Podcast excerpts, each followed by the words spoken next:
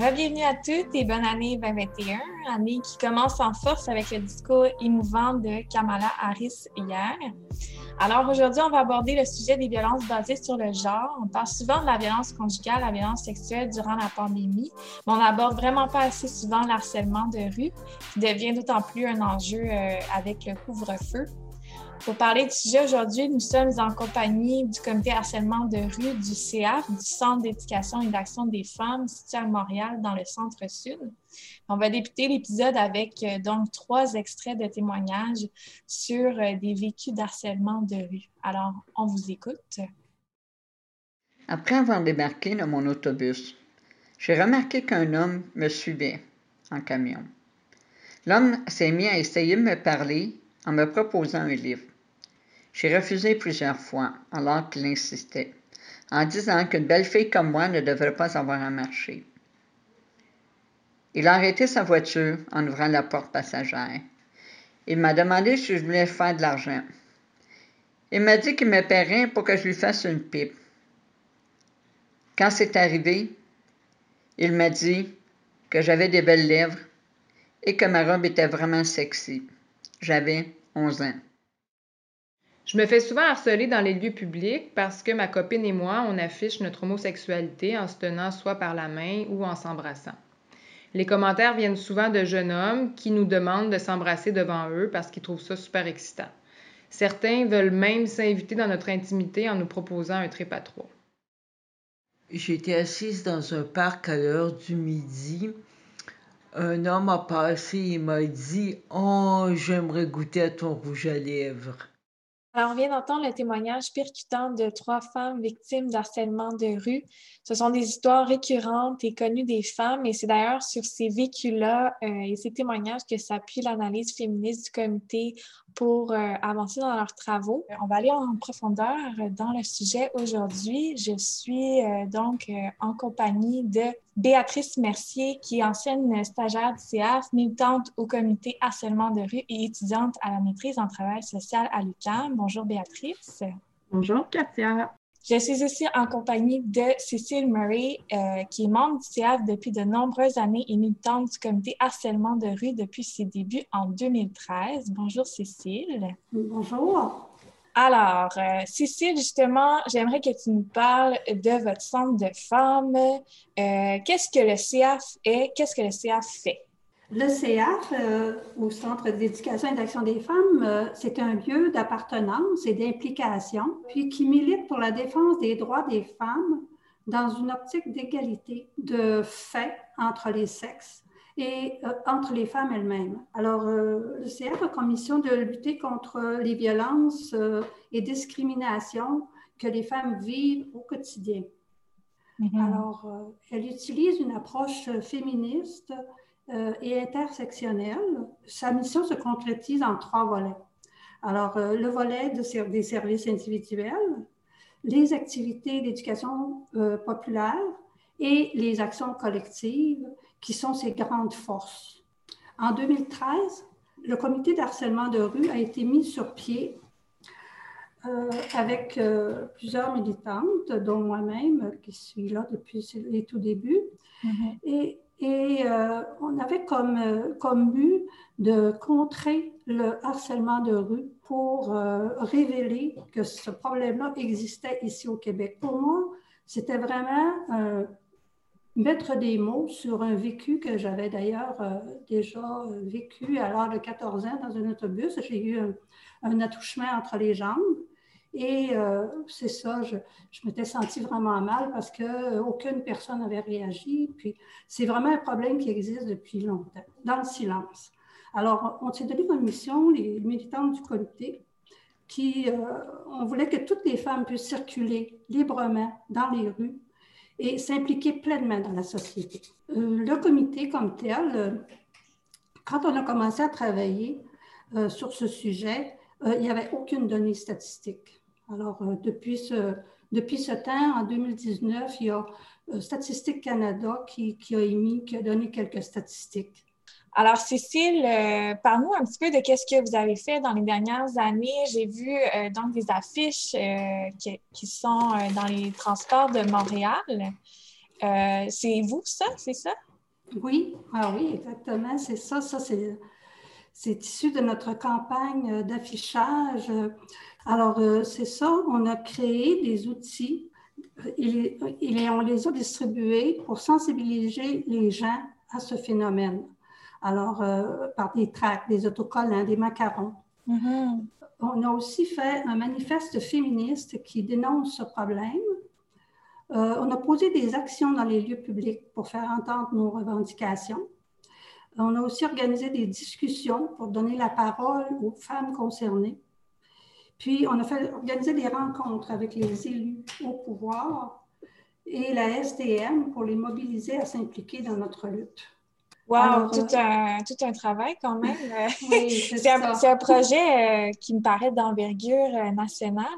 Puis, avant de poursuivre, donc, Béatrice, explique-nous donc, c'est quoi le harcèlement de rue? Oui, donc, ben, le harcèlement de rue, c'est des propos ou des comportements à caractère sexuel et ou sexiste. Ces propos-là sont insistants, intrusifs et surtout non sollicités. Donc, ça va être des paroles et des gestes qui sont commis par des inconnus, qui sont majoritairement des hommes euh, de tout horizon. Ça va être commis dans les lieux publics. Donc, quand on parle de lieux publics, on parle euh, de la rue, bien sûr, mais également des parcs, des commerces et du transport en commun. Le harcèlement de rue, ça va se manifester à travers, par exemple, des insultes, des sifflements, des menaces, des commentaires sur l'apparence physique, des regards insistants, des attouchements, de l'exhibitionniste ou encore se faire suivre.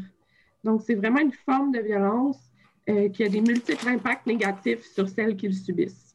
Donc, c'est important de noter aussi que le harcèlement de rue, bien, ça peut se produire vraiment à toute heure du jour ou de la nuit. Euh, puis ça peut arriver en toute saison. Là. Il n'y a malheureusement pas d'exception. Oui, c'est sûr. On le sait toutes les femmes. Euh, donc, euh, justement, c'est une violence qu'on dit basée sur le genre. Euh, est-ce que c'est une violence qui touche plus les femmes, selon toi? Oui. Donc, c'est une violence qui cible spécifiquement les femmes. Les femmes sont harcelées parce qu'elles sont des femmes ou identifiées comme telles par les harceleurs.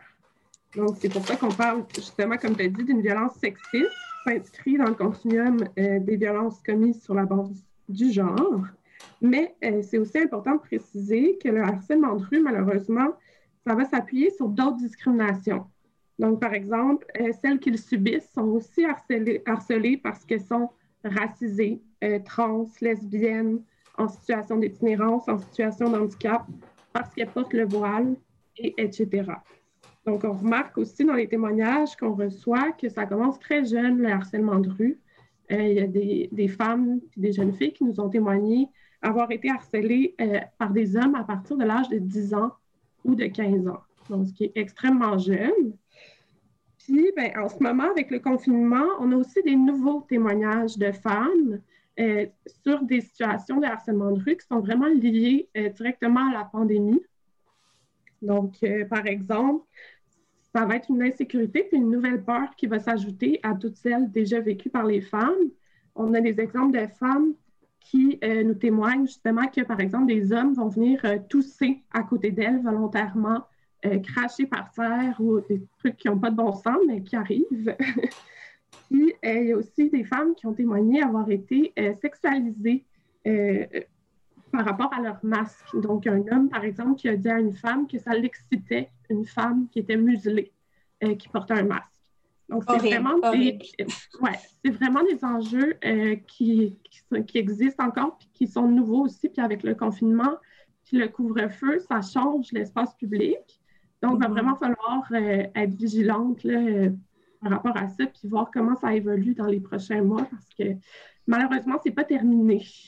Clairement. Puis, euh, Béatrice, j'ai envie que tu nous dises, euh, est-ce qu'il y a des, stratégies que les femmes peuvent employer? Euh, qu'est-ce qu'on fait quand on est soit victime d'harcèlement ou même témoin d'harcèlement de rue? Surtout en pandémie, alors que, bon, par exemple, les travailleurs de la santé qui sortent le soir après le couvre-feu se retrouvent avec personne autour d'elles. alors, qu'est-ce qu'on fait?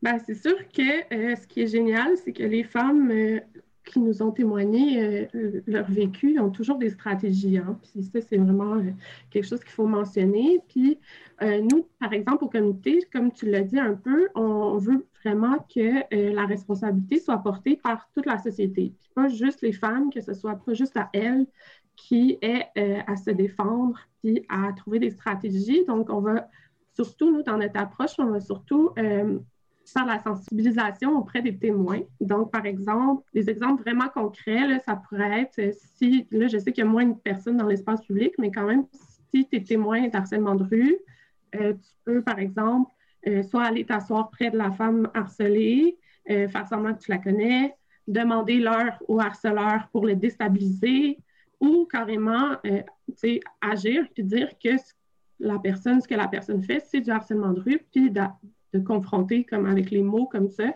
euh, ça peut avoir un impact aussi.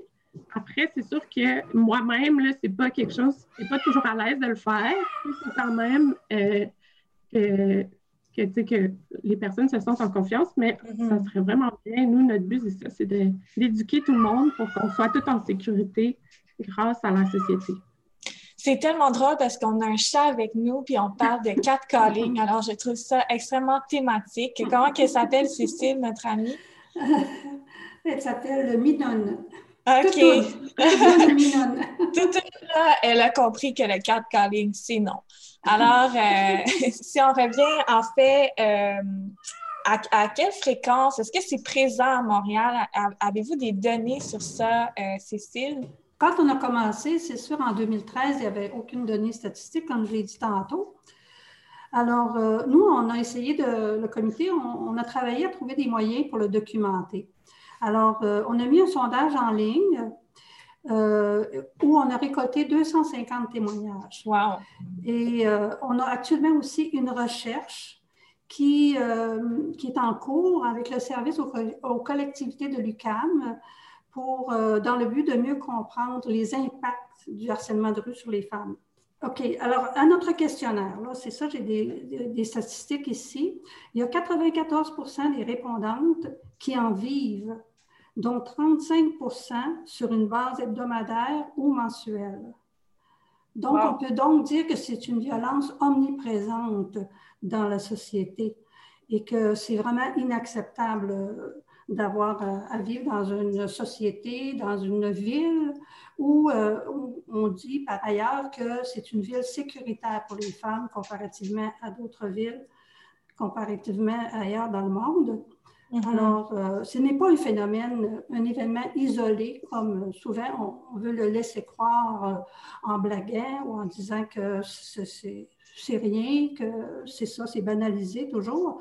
Alors, mm-hmm. c'est un, vraiment un problème social auquel on, on, s'adresse. Puis, ça crée chez la femme euh, une charge mentale, c'est-à-dire à, pouvoir se, à toujours penser éventuellement qu'elles auront, à subir cette violence-là dans la rue. C'est ça, c'est vraiment une question en fait de santé publique, là, quasiment. Euh, c'est quoi les impacts, Béatrice? Tu as des données euh, sur les impacts du harcèlement de rue sur les femmes? Oui, ben comme Cécile l'a dit, on a on a dû faire les démarches pour avoir ces données-là. Donc, le harcèlement de rue, bien, ça va engendrer des conséquences tant à court terme qu'à long terme.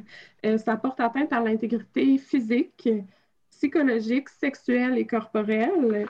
Donc, plusieurs femmes nous ont exprimé se sentir menacées, euh, déshumanisées, réduites au statut d'objet.